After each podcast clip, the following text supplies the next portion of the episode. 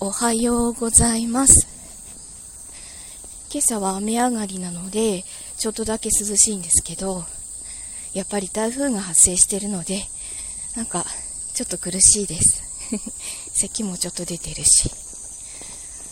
あの、今朝、台所に入った時に、足に衝撃があって、あ、痛いってなったんですよ。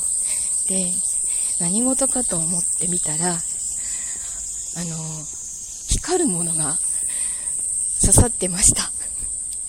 え？って思って、なんだっけ？と思ったら、あの、昨日の夜、シンクの中で、あの、ルピシアのティーポット、あの縦長のガラスで、ガラスでできたティーポットがあったんですけど、それをちょっとコンってやった途端に割っちゃったんですね。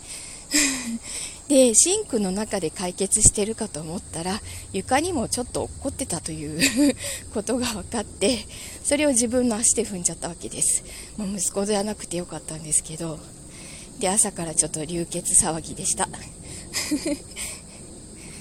そんな感じで朝からボケボケなんですけど今日も頑張ってお仕事行ってきます。では今日も一日いい日になりますように。では。ってらっしゃい。行ってきます。